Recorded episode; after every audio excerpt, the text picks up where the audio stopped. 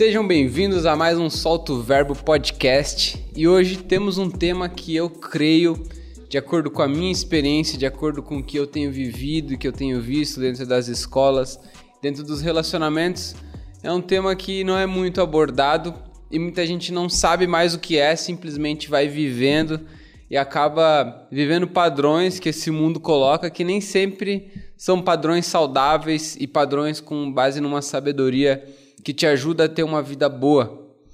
O tema de hoje é masculinidade. Eu já gravei um podcast sobre masculinidade, você pode procurar aqui no canal. Esse podcast ficou ótimo. Eu aconselho você a assistir esse podcast e também dar essa continuação. Esse podcast nós vamos dividir ele em duas partes. A primeira parte nós vamos, nós vamos trabalhar sobre a, pers a perspectiva dos Dez Mandamentos. Então, essa primeira parte vai ser do mandamento 1 até o 5, a segunda parte vai ser do 5 até o 10. Para também não ficar um podcast muito extenso. Mas antes de entrar nesse assunto, eu queria conversar com você por que eu escolhi os 10 mandamentos. Porque eu creio que existe uma profundidade de sabedoria num espaço curto de frases e de palavras que Deus mostrou para Moisés que eu acho que esse tipo de conteúdo precisa ser abordado e a gente precisa entrar nele, entender um pouquinho mais sobre ele.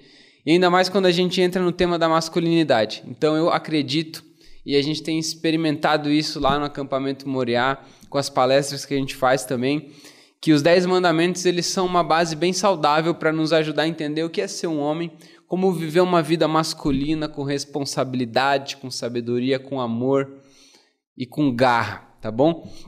Então eu queria conversar com você sobre isso. E a nossa reflexão, ela começa partindo de uma seguinte diferenciação.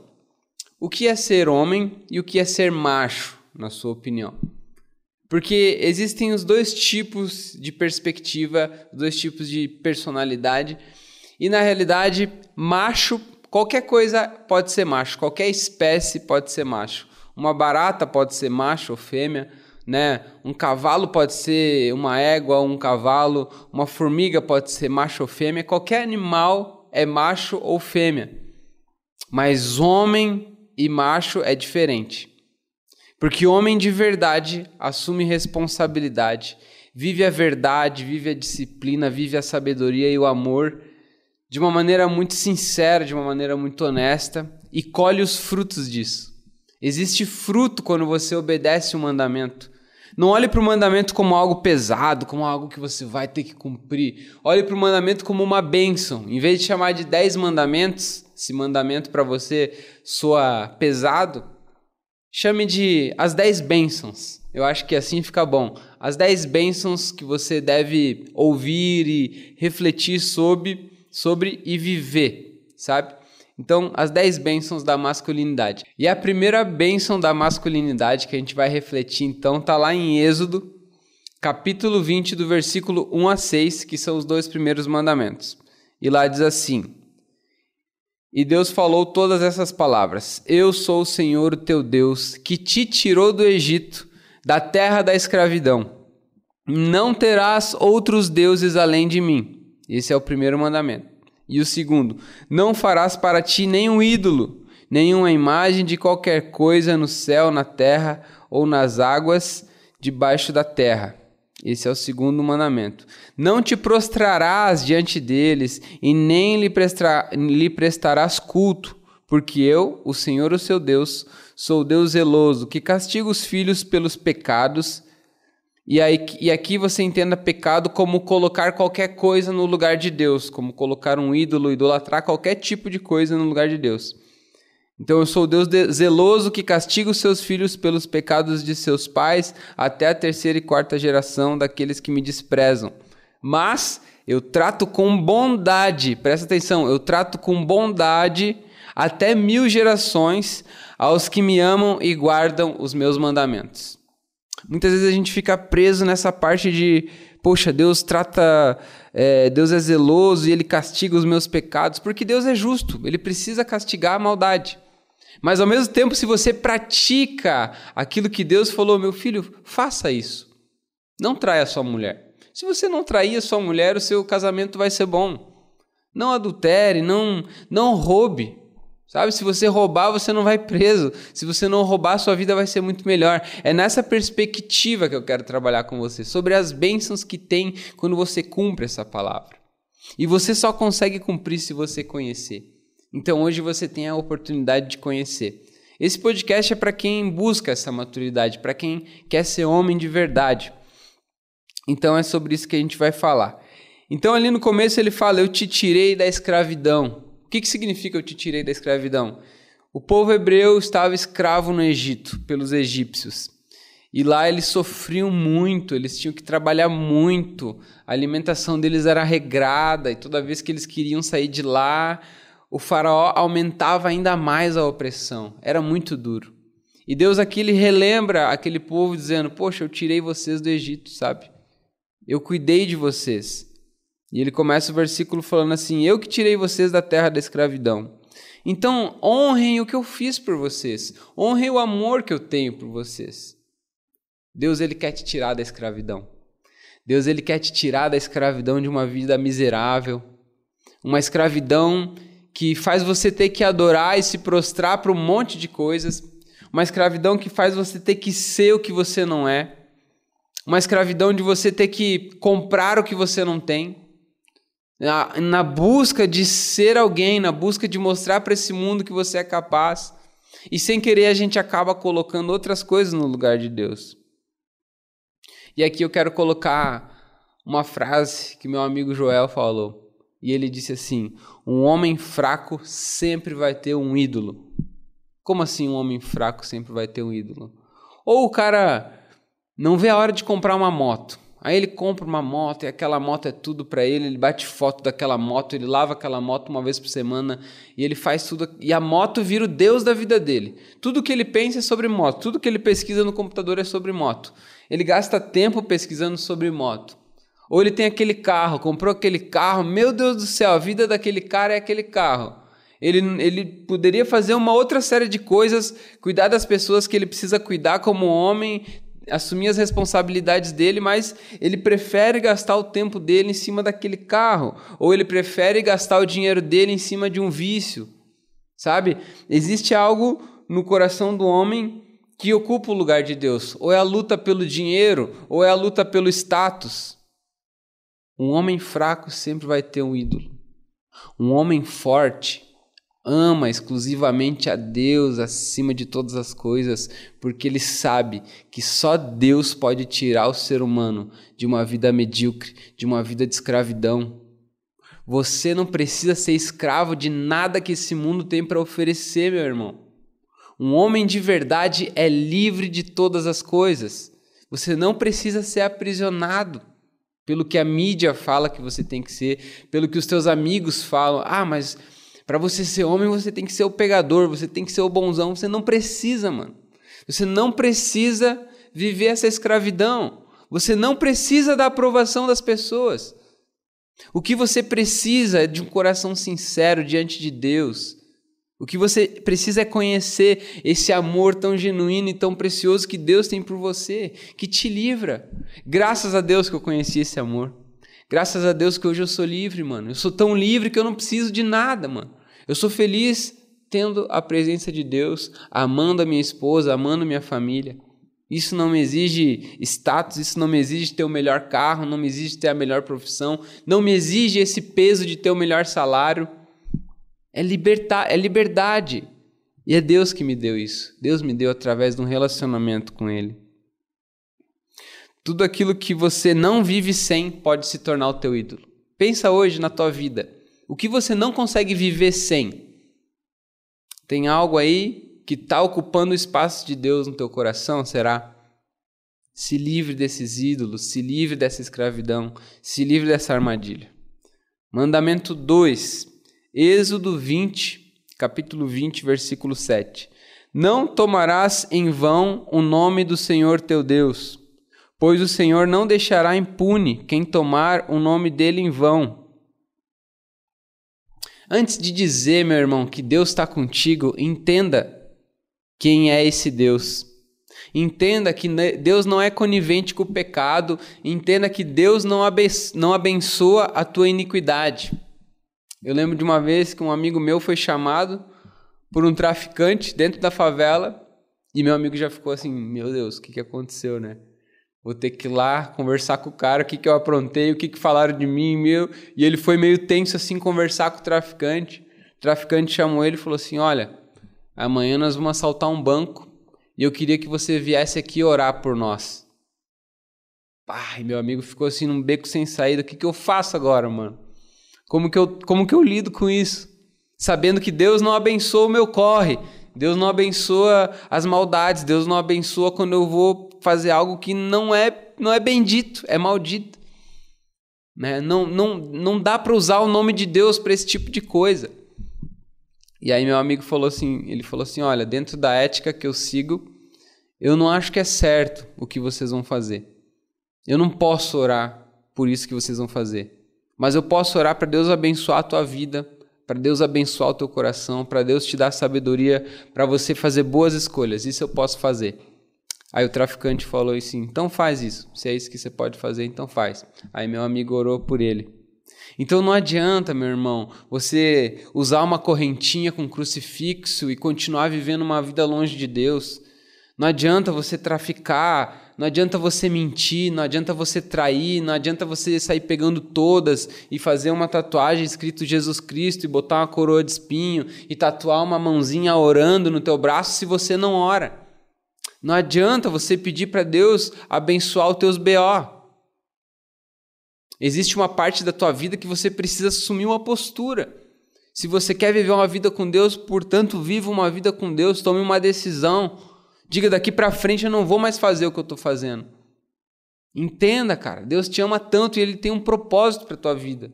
E o propósito que Ele tem não é uma vida dupla, que em um lugar você é de um jeito, em outro lugar você é de outro. Dentro da tua família você é de um jeito, fora você é de outro. Na frente da tua mulher você é de um jeito, na, quando ela dá as costas você é de outro. Não use o nome de Deus, cara, se você não honra esse Deus. Tem muita gente religiosa, até mesmo pastores, que usam o nome de Deus, o nome de Deus em vão. Olha, Deus vai fazer isso na tua vida se você der dízimo na minha igreja. Que besteira! Quem é que pode dizer o que Deus vai fazer e o que não vai fazer? Isso é manipular Deus, isso é manipular as pessoas, você não pode fazer isso. Isso é maldade, sabe? Em vez de usar o nome de Deus em vão, se entregue para esse Deus. Fala para ele: Deus, use você a minha vida. Faça você a tua vontade. É o que o Pai Nosso diz. Seja feita a tua vontade. Sabe? Mude a direção, mude o foco. Comece a honrar esse Deus.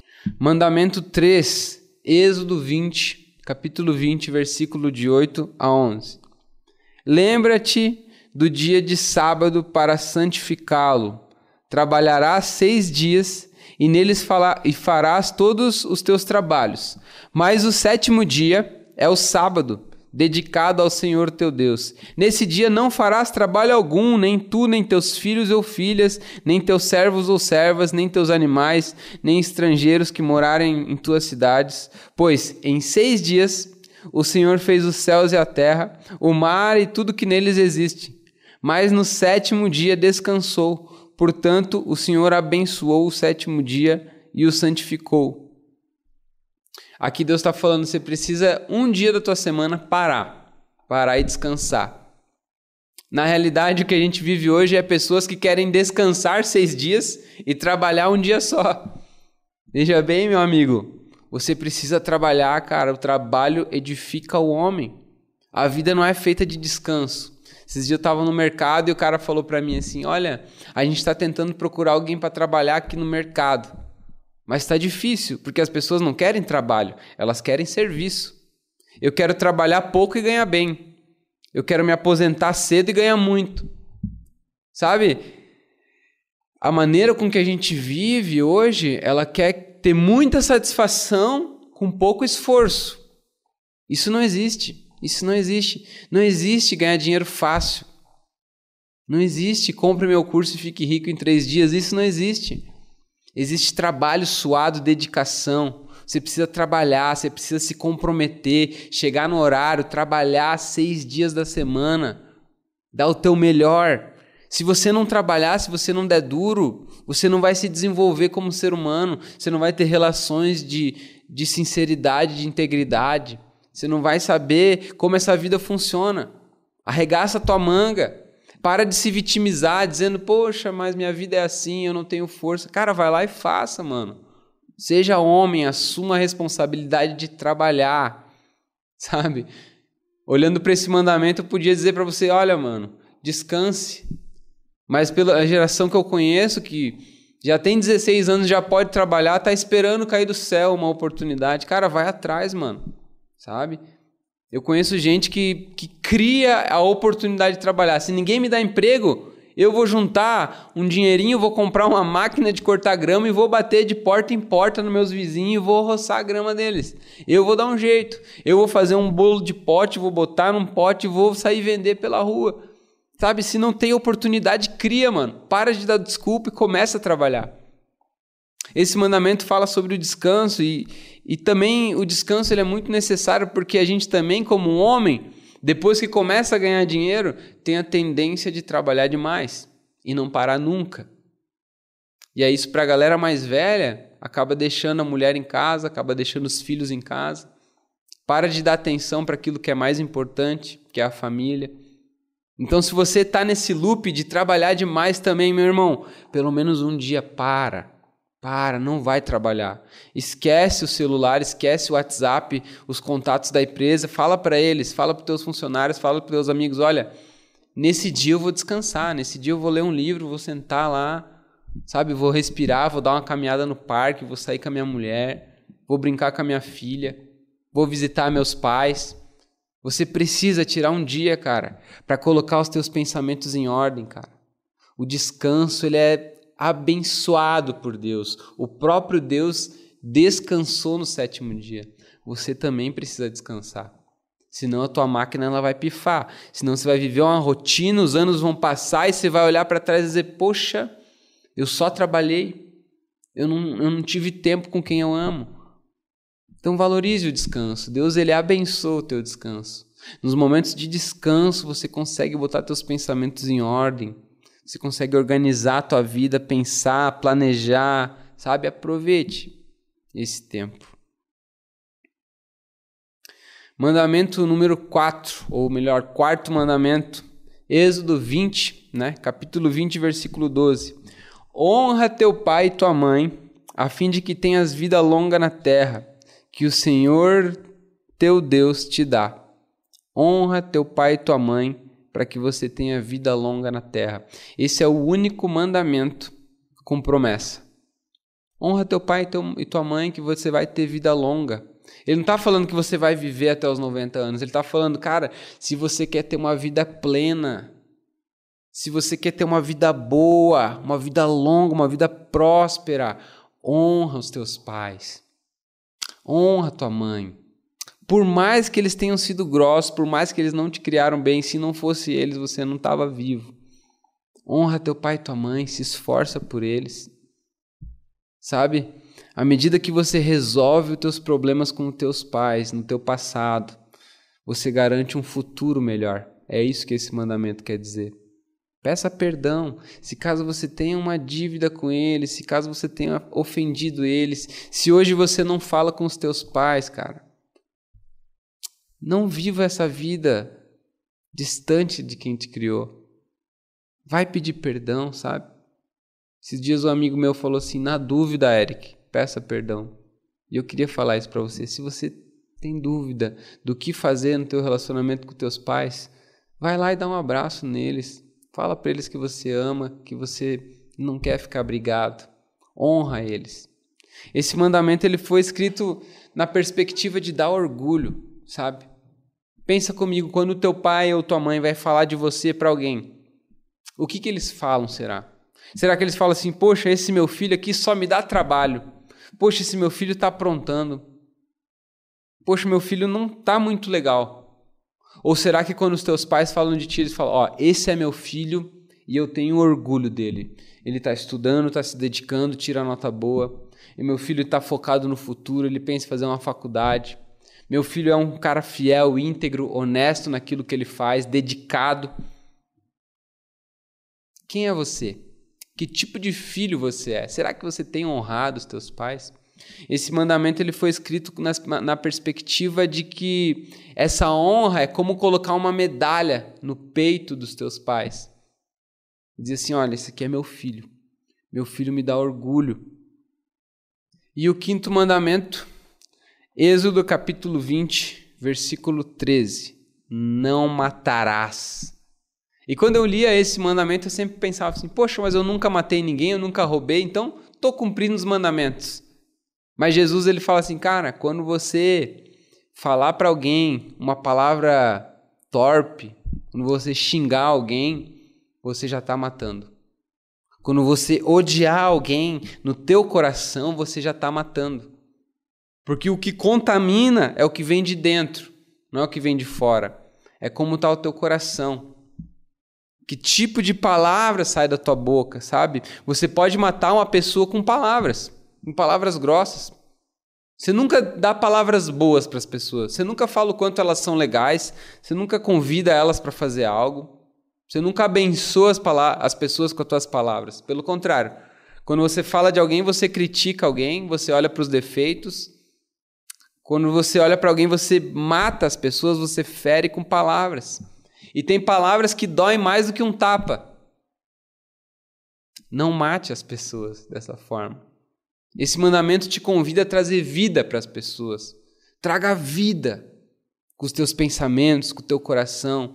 Cultive bons pensamentos no teu coração. Peça para Deus, poxa Deus, a minha vontade é matar essa pessoa, mas muda meu coração. Eu quero passar a amar os meus inimigos. Que desafio, que desafio. Que a guerra termine em nós, sabe? Que a fofoca e a crítica parem quando chegar na gente. Que a gente não seja mais um propagador de morte com os nossos olhos, com as nossas palavras, com a nossa mente, com as nossas intenções. Não mate, não deseje o mal, não faça bullying, não viva com ódio. Viva para trazer vida para as pessoas, seja um homem responsável. Seja alguém que abençoa, mano. Seja alguém que planta, que entrega mais do que recebe. Larga a mão do teu orgulho, do teu egoísmo e seja a luz nesse mundo. Esse é o quinto mandamento: não mate. Tudo isso é para você refletir como anda a sua vida de homem, como você tem mostrado a sua masculinidade. Esses cinco mandamentos querem te ensinar a ter uma vida mais saudável, uma vida mais leve, mano. Se você quer ter um relacionamento e ainda não tem, você precisa ser um homem íntegro. Você precisa viver uma vida de qualidade uma vida com sabedoria e a profundidade que tem por trás desses cinco mandamentos vão te ajudar a ser um bom homem. Espero que você tenha retido esse conhecimento e que você coloque em prática e que Deus te abençoe nessa caminhada, tá bom? Tamo junto, Deus abençoe e até mais.